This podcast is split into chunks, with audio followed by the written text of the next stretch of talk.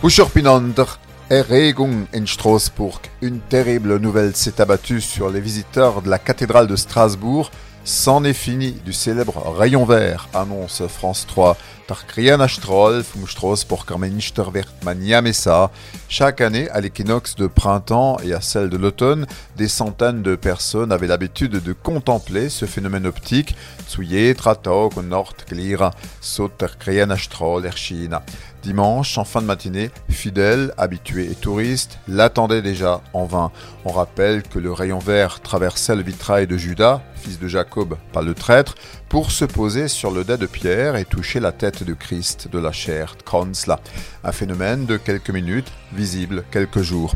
Mais ça, c'était avant, car on a appris que la verrière sud de la cathédrale a été restaurée sous la direction de la DRAC et que le verre ne passerait plus. Fertig mit dem grünen saut jetzt nur noch und Blau du jaune et du bleu, tiens, les couleurs de l'Ukraine. Une coïncidence, sans doute. C'est la fin d'une tradition de 50 ans.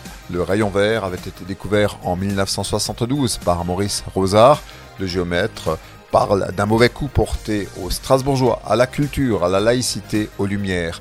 D'ailleurs, ces jours-ci, les Strasbourgeois sur place, comme les touristes, ont manifesté leur incompréhension, leur tristesse, voire leur colère. Jetzt. Bon, le célèbre rayon vert ne faisait pas la joie pascale de l'Église, il a eu ses partisans comme ses détracteurs, mais cette affaire de rayon disparu va en rendre certains verts avec le temps.